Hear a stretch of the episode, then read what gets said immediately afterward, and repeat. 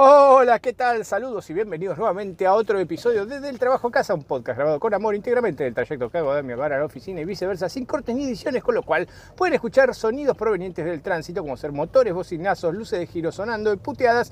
Y seguramente si prestan mucha atención, quizás puedan escuchar el sonido de una media perdida en un lavarropa pidiendo auxilio. Ahora, dicho esto, como siempre que aclaro para aquellos que llegan por primera vez a este lugar y no entienden por qué se a todo como el culo y hacen ruido todo, eh, Hoy vamos a hablar de algo muy particular que es el ciclo de lavado. Y ustedes dirán, ¿por qué? Como siempre, ¿por qué va a hablar de esta mierda este muchacho? ¿Por qué nunca elige un tema normal? ¿Por qué elige estas porongas? Bueno, la cuestión es que este tema a mí me afecta profundamente. Es algo como siempre que me hace meditar y viene de hace tiempo. Así que decidí darle una oportunidad y hacer un episodio de esto. Em, ¿Qué pasa con el ciclo de lavado? ¿Y a qué me refiero con el ciclo de lavado? Porque ustedes dirán, ¿de qué mierda está hablando este boludo? Bueno, estoy hablando de cuando uno utiliza algún tipo de prenda de vestir y llega a un punto, digamos, eh, determinado en que empieza a tomar un olor a chivo o se nos mancha con alguna cosa que es inevitable que se vea, como ser aceite, sangre, salsa de tomate, etcétera, y ya no la podemos usar hasta que no sea lavada o al menos se disimule o se tape esa mancha de mierda que, que nos ha arruinado o el olor a mierda que tenemos encima, a chivo, cebolla, lo que carajo fuera. Entonces optamos por mandarlo a, lavar esto y lo ponemos generalmente en un canasto de ropa sucia. Bueno, la gente que tiene un canasto de ropa sucia, no todos tienen, no todos son tan afortunados eh, y acaudalados como yo que tenemos un canasto para ropa sucia. Pero bueno, esto es algo de lo que vamos a hablar porque la humanidad ha descubierto que es importante que las prendas de vestir que utilizamos para abrigarnos normalmente se transformen eh, en, algo higiénico y agradable a la vista y al olfato, en otros sentidos también, ¿por qué no? Pero bueno, principalmente a eso, porque me imagino, digamos, los primeros humanos o Homo sapiens o lo que carajo sea, utilizando alguna piel de algún animal rancio descomponiéndose sobre sí mismos y de repente, digamos que las primeras mujeres de aquella época diciéndole, ¿por qué no lavas eso roñoso? Ya te voy a está lleno de agujeros, esa piel de ojo te la voy a tirar. Este, esa piel de oso de Aldo Civis te la tengo que tirar, no importa que sea del campeonato del 96. En fin, la cuestión es que del siglo 96 antes de Cristo, antes a ver qué sería en esa época. Pero bueno, no sé si me siguen, ¿no? O sea, esto nos pasa hasta el día de hoy. Y en aquella época utilizaban por ahí el agua del río y fregaban contra alguna piedra. Luego esto fue evolucionando y empezaron a utilizar otros adminículos, como ser el jabón para empezar, porque solo con agua es complicado lavar las cosas, digamos. O sea, no sé si algunos intentaron limpiar una prenda solo con agua fría, pero bueno, se ve que en esa época funcionaba mejor que nada, así que bueno, era lo que había. Pero hoy en día es inviable que eso nos permita limpiar alguna prenda, las tendríamos que tirar todas, tendrían todos una a la mierda y estarían llenas de mancha igual. Ahora, Después encontraron la, la, maravilla de fregar las prendas contra algo y eso hace que eh, las manchas salgan con mayor facilidad y el jabón obviamente ni hablemos lo mucho que ayuda.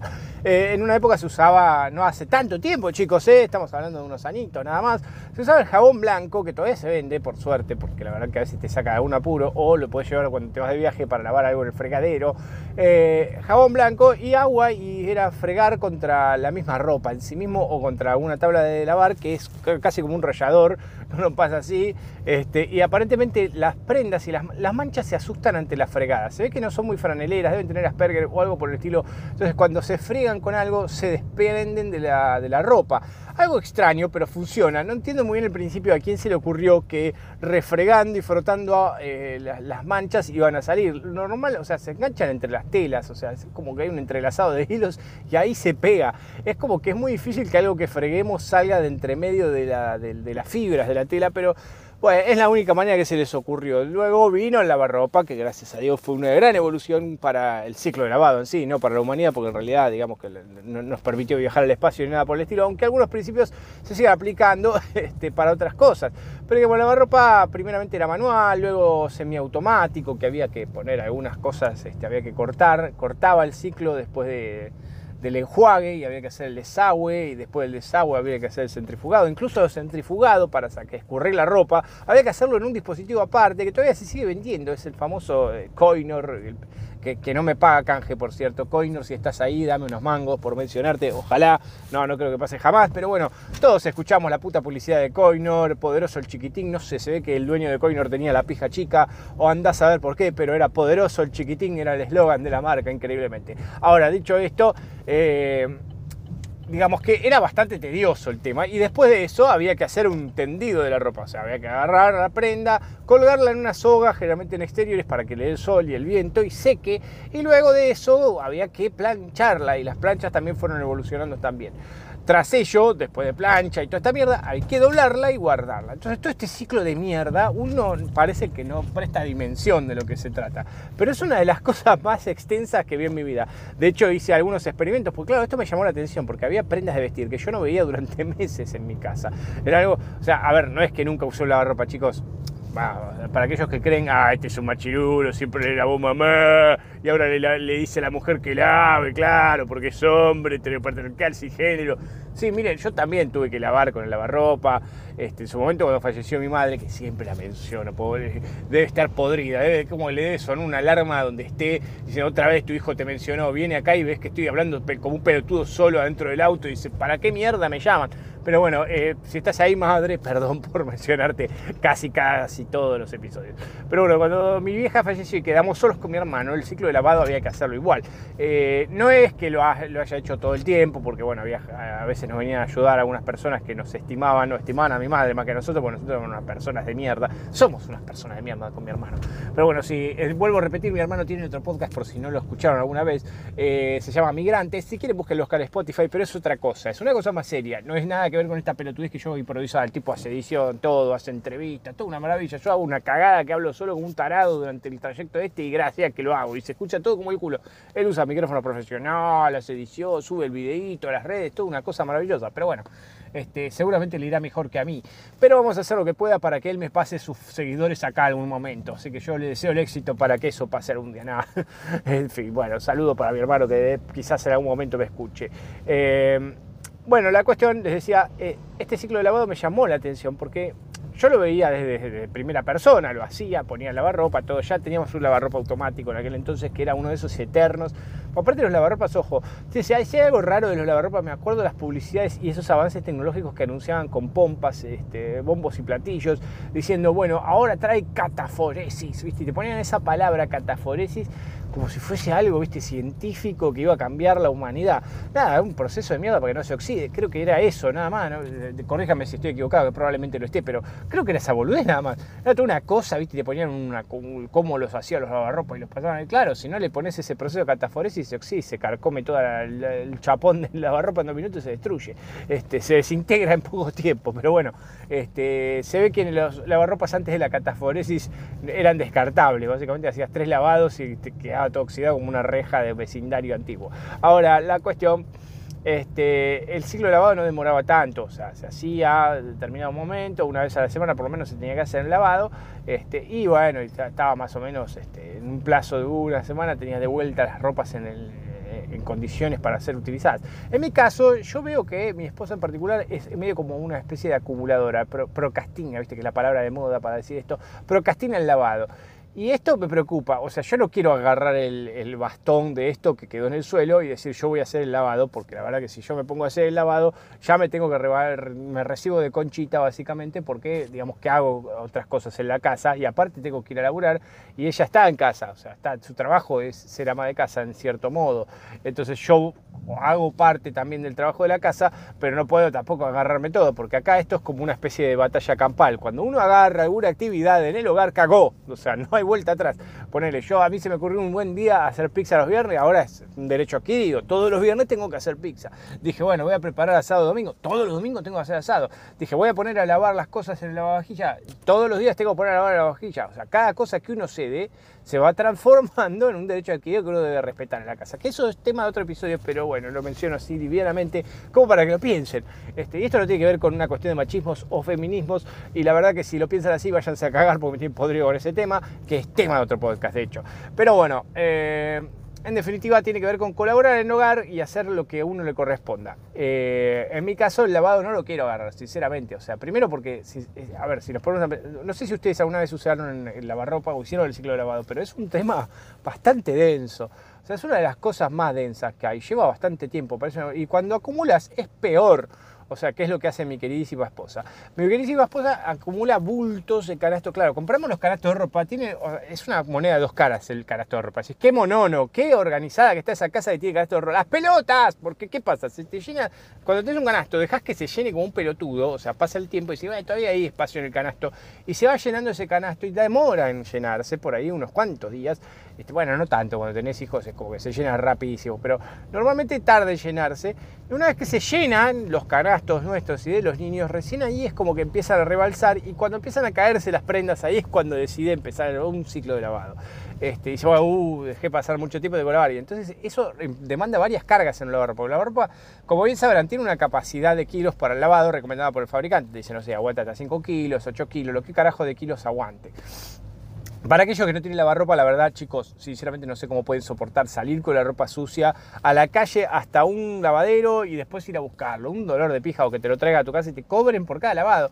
Ni en pedo, por un metro cuadrado que te ahorras de espacio y un poquito de electricidad que te podés pinchulear. En definitiva, pagás más caro y renegás más todo para que te nada, porque encima ni siquiera es una tintorería como en la antigua época, que los tintoreros, viste, eran todos japoneses, te hacían lavado, planchado, secado, todo perfecto, te va la ropa lista para guardar. Acá te dan, te lo ponen en lavarropa básicamente en otro lado y te tiran la ropa del lavarropa escurrida y te dicen, toma, arreglate, flaco. Eso, es todo lo que hace el lavadero y te cobra por eso. Y hay gente que tampoco que comprar un lavarropa es algo inaccesible, chicos, o sea, es como algo que para cualquier persona que trabaja, la puede sacar en cuotas eventualmente y tener un lavarropa en su casa, no es una cosa imposible. Y tampoco es que te ocupa tanto espacio, como le digo, es un metro cuadrado como mucho, no es, no demasiado. Así que no entiendo mucho la gente que todavía sigue usando los lavaderos. Se ve que quedó la tradición o anda a saber que por onga pasará o les gustará la, la, persona que atiende el lavadero y se la querrá engarchar. La verdad que no entiendo muy bien cómo funcionan, pero sigo viendo comercio de lavadero que todavía funciona. La tintorería te puedo entender porque puedes mandar un traje, un acolchado, cosas que no te entran en el lavarropa o que querés que queden perfectas, este, que igual el tintorero hoy en día son unas cadenas de mierda que no le dan pelota a nada y te entregan todo así como sale, tienen todas máquinas automáticas y no entendés muy bien para qué carajo están ahí las personas, los seres humanos.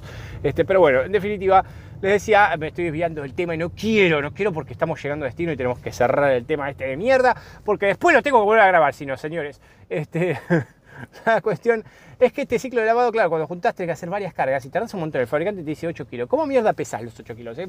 Pensemos por ahí. O sea, la gente que fabrica esto tendría que poner como un más o menos calcular en la dimensión de la ropa que entra en el tambor y en base a eso decir, bueno, la gente no tiene que hacer un cálculo con una, balanza, que es una pelotuda y yo no voy a agarrar. Aparte de eso, separás un bulto con ese peso y te tenés que subir a una balancita o, qué, o poner la bolsa, color, una cosa que nadie va a hacer en la puta vida. Entonces a veces lo sobrecargas, a veces lo subcargas, entonces aprovechás un lavado al pedo. Eh, es bastante tedioso. Y no solo eso, sino que previo a pesarlo o a saber qué cantidad de ropa tenés ahí, tenés que hacer una separación previa, o sea, tenés que agarrar y hacer una discriminación de prendas. Es como una especie de racismo de, las prendas donde agarras, bueno, esta es oscura, fuera, esta somos unos racistas de medias y, algunos vestidos o ropas que son de color rojo o muy oscuros que pueden desteñir y arruinar el resto de las prendas porque se les impregna el color. Es un asco, es como un hitlerismo del lavado. Ahora, hacemos toda esa separación que demora un montón de tiempo, pues prenda por prenda como un pelotudo. Luego tenemos que ver las medias que no se pierdan, porque ese es otro gran misterio de la humanidad. Las putas medias que se pierden, y esto no lo he hablado yo, solo yo, esto es algo que se habla siempre en todos los programas. Todos los boludos que hablan de humor hablan de la media perdida, pero sinceramente, chicos, es un misterio. Mirá que probé atarlas, ponerlas en canastita con redecilla, qué sé yo, siempre se pierde alguna, no sabemos dónde mierda va, no terminan, uno abre todos los filtros diciendo acá debe haber quedado atorada el filtro, se la habrá chupado y se fue al desagüe. No, no está en ningún puto lado y no sabes si se pierde durante el lavado, durante el durante el tendido, durante el doblado o en qué momento de todo ese ciclo, pero en algún punto se pierde. Y mirá que el cajón a veces me ponen a todas las huérfanas y trato de juntarlas jugando un juego medio siniestro, así como un dominó de medias y nunca llego. Bueno, termino a veces usando, les confieso, a veces termino usando medias parecidas porque ya no tengo más ganas de comprar medias por ese motivo y eh, no lo amerita, son todas negras, o sea, las medias, así que en definitiva, ¿qué uso? Así que en definitiva mucho no cambia, lo sumo tiene una rayita distinta que nadie se va a percibir, nunca en la puta vida nada, es un pequeño secreto entre nosotros. Bueno, ya lo debe saber todo el mundo que habrá escuchado y lo habrá comentado, pero traten de no comentárselo a nadie y háganlo ustedes también, porque nadie se va a dar cuenta. Si tienen todas medias del mismo color, básicamente pasa piola. Este, pero bueno, en definitiva nunca se explica esto. Ahora, la cuestión es que discriminamos las prendas, las pesamos, las metemos. Hay que elegir el ciclo de lavado, depende de la temperatura, la cantidad, el tiempo de lavado y qué, sé yo, ¿viste? Si le pones agua caliente, la ropa se te hace mierda, evidentemente. Si es de mala calidad, peor, te queda chiquitita. No la puedes volver a usar nunca más en la vida porque te queda el ombligo, o sea, te queda el pupo al aire, básicamente, con cada remera que te quieras poner, o camisa pizza, lo que carajo sea, no te cierra o lo que mierda sea. Este, así que no recomiendo usar agua caliente y de hecho la mayoría de los fabricantes ponen una etiqueta con un montón de indicaciones que nadie en la puta vida va a leer con dibujitos, ¿viste? No planchar, no centrifugar, no, básicamente no hagas nada. O sea, usar la ropa sucia o la bala con el aire, no sé, no puedes usar básicamente nada en algunas prendas porque son extremadamente delicadas o berretas. Este, y entonces, bueno, antes le prestaban atención a estas, a estas etiquetas, hoy en día, como todo, como en el capítulo que hablé de instrucciones, básicamente la gente no le da pelota a nada, entonces manda y manda todo igual. Y por las dudas siempre agua fría, no sea cosa que alguna vez usemos el sistema de agua caliente. No sé para qué los fabricantes siguen poniendo agua caliente porque nadie lo usa. Pero se supone que así las manchas salen con más facilidad. Bueno, sí, es lógico, es como cuando lavas los platos. Con agua fría cuesta un huevo sacar un pedazo de grasa pegada, ¿viste? Con agua caliente se despega todo. Pero bueno, el costo es, es un costo muy alto. Un gran poder conlleva una gran responsabilidad, como diría Spider-Man, este, o el tío de Spider-Man, eh, y en definitiva hay que tratar de evitar eh, utilizar este gran poder de lavado porque destruye todo. Después el detergente que hay que elegir es un tema también porque tenés en polvo o líquido. Y los fabricantes generalmente lo prevén todo para que absorba el líquido detergente desde un compartimiento maravilloso que es muy monono, donde uno pone las cantidades y te dice máximo, mínimo, las medidas, todo. Es una maravilla. Pero hay otros fabricantes de detergente que son unos reverendos hijos de putas que agarraron y hicieron un detergente que vos metés en un plástico y lo tirás en el centro del tambor. Entonces, ¿para qué un, trabajo de ingeniería perfecto para que chupe la cantidad de detergente en el momento indicado? Eh, se tomó la molestia de diseñar esto. Si después va a venir un roñoso de mierda de una fábrica de jabón y te va a dar un plástico donde vos tirás el detergente adentro y sale cualquier momento el detergente todo el tiempo en contacto con la ropa y aún así funciona. En fin, nunca vamos a entender muy bien. Encima, si usás el compartimento diseñado por los ingenieros de los fabricantes, este, en definitiva se termina tapando, porque el detergente por ahí es muy espeso o algo por el estilo y cagaste. Entonces, bueno, la gente dice, más sí, yo mando el líquido por adentro y listo, ya estaba, ¿qué voy a renegar? Después de eso se supone, para el cuidado de lavar ropa, después de hacer todo el lavado centrifugado, que tarda un buen tiempito, se supone, ahora, perdón, ¿eh? pero he visto lavarropa que tienen wifi este, de hecho, el mío tiene, no tiene wifi, pero tiene como una especie de comunicación con tu smartphone que te hace un diagnóstico, no sé qué, pero tiene una nave espacial china, este, bueno, coreana, perdón, no quiero ofender a los chinos, coreanos, o los coreanos, este, de cada uno de su lado. Eh, pero tipo que se comunica con el teléfono celular y te dice si tiene algún problema, si está torcido, si tambalea, si está mal, no sé, si tiene algún problema, le agarró una hepatitis o algo, te avisa. Es cosa medio al pedo, incluso hay otros que ya se conectan al wifi, entonces vos puedes regular o controlar tu, o que te marque el tiempo de ciclo lavado en tu teléfono demasiado, chicos. O sea, ¿para qué mierda me voy a poner a ver cómo va mi ciclo de lavado en el teléfono? No, porque si estás en la oficina vas viendo como, ¿quién carajo va a estar viendo cuánto? Pones el lavarropa y te vas a hacer otra cosa. Después cuando termine es más, te pone una alarmita ahora, una cancioncita. El mío, por ejemplo, tiene una cancioncita. Termina lavar y te hace una canción medio pelotuda que encima es siempre la misma. Y es un pitido, ni siquiera, viste, como uno de esos ringtones de un teléfono del año 20.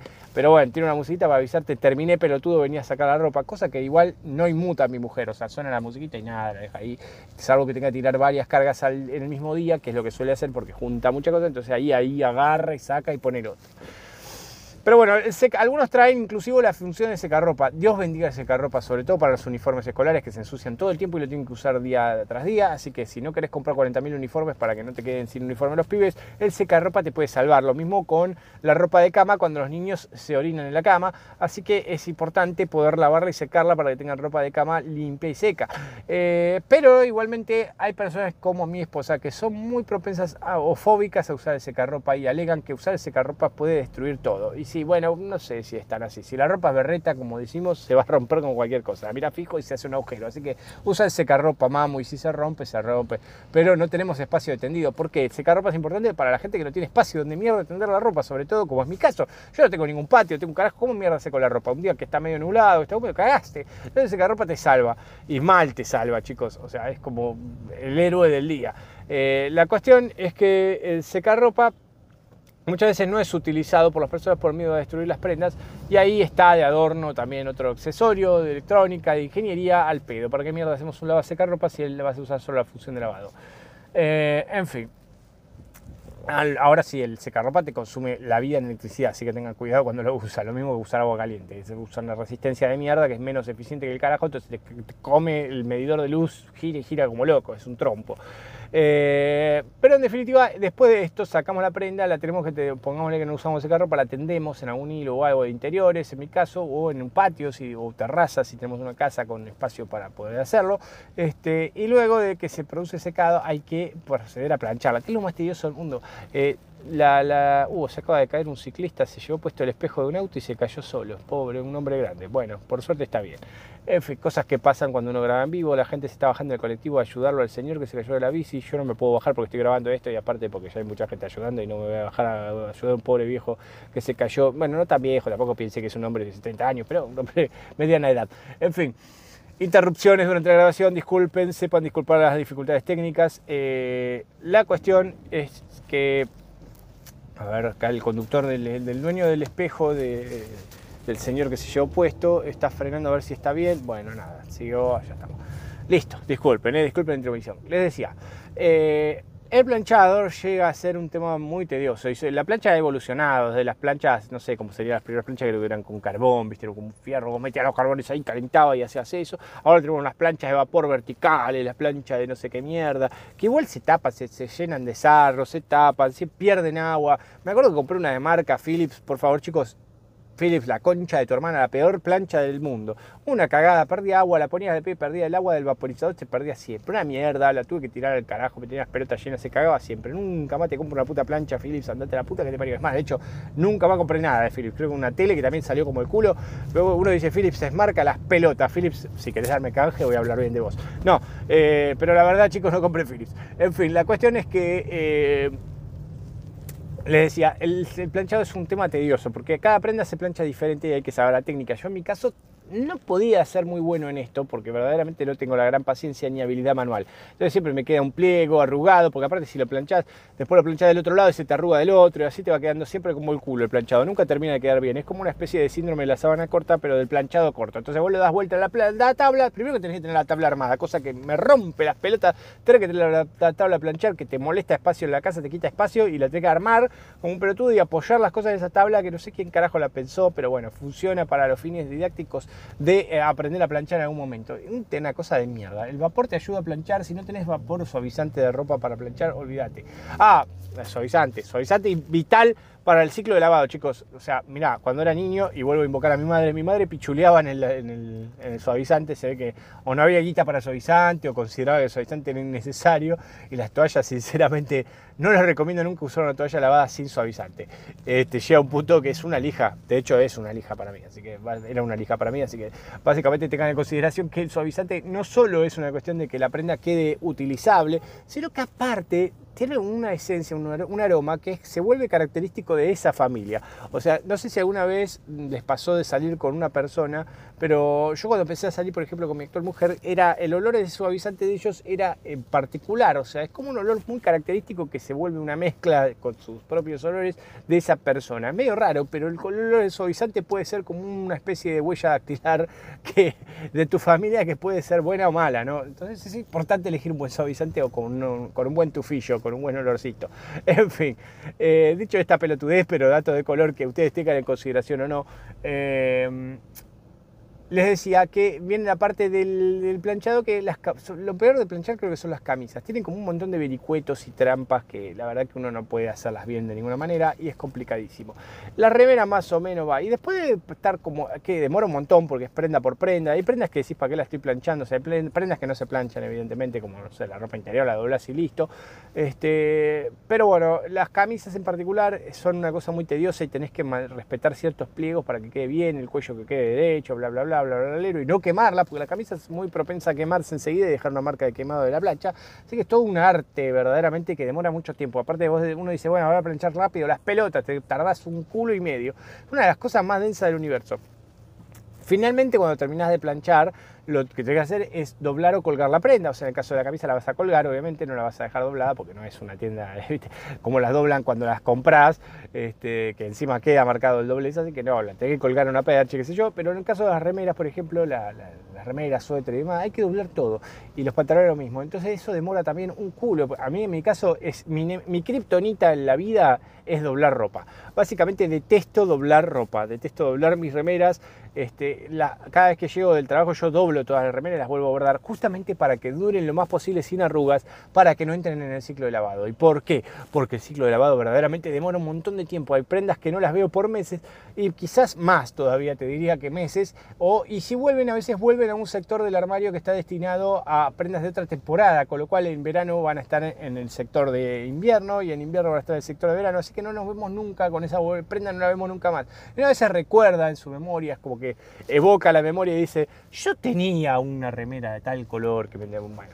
Eh, a esto de que no lo vemos muy seguido por el ciclo de lavado y que termina en otro cajón, que después lo peor de todo es que, claro, termina tanto tiempo guardada en el armario, doblada, y uno va, saca, pone prendas, que a veces queda mal apoyada mal, y se vuelve a arrugar y ya es un, no, se puede utilizar. Esa prenda que estuvo en el ciclo lavado tiene que volver al planchado, puede que volver a rendir la materia de planchado, digamos, si fuera una universidad del lavado, simplemente por el mero hecho de que estuvo guardada y no la usamos. Así que es todo un problema, o sea, hay que usarla en un plazo porque si no es como que se termina arrugando de alguna manera u otra, sobre todo si está medio infestado de prendas inútiles el armario y entonces no tiene lugar para apoyarse y quedarse quieta. Nada, dicho esto, imagínense que hay prendas que no veo hace años. A esto sumémosle el broche de oro, que es que uno puede cambiar de peso. Entonces, este, en el interín del ciclo de lavado, uno puede engordar o adelgazar y estas prendas quedan también inútiles para nosotros porque nos queda como una carpa de circo o básicamente nos queda en el ombligo. Aparte que se achica con el lavado muchas prendas. Entonces nos ponemos un pantalón de jean y nos quedan los huevos de moñito, como diría mi difunta madre. Este, y básicamente eso sería todo. Así que, bueno, en fin, chicos. El ciclo de lavado, como les digo, es algo muy tedioso. Prefiero no meterme en ese ámbito porque nunca más voy a poder salir de ese infierno.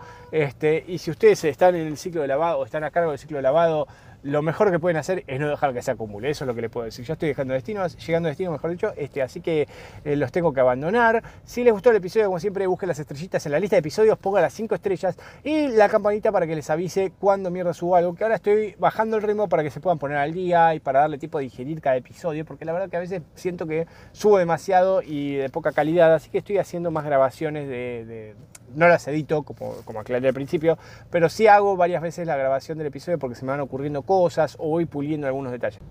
Podés creer que acabo de apretar el botón de, mierda del teléfono para mirar cómo viene la grabación y corté todo como un pelotudo. Pero bueno, nada, la despedida era lo único que me quedaba. Disculpen que tengo que hacer este pequeño exabrupto. Pero bueno, yo qué mierda sé si solo voy de mi casa al trabajo y del trabajo a casa. Enjuagame y centrifugame. Hasta luego en la próxima. Chau, chau.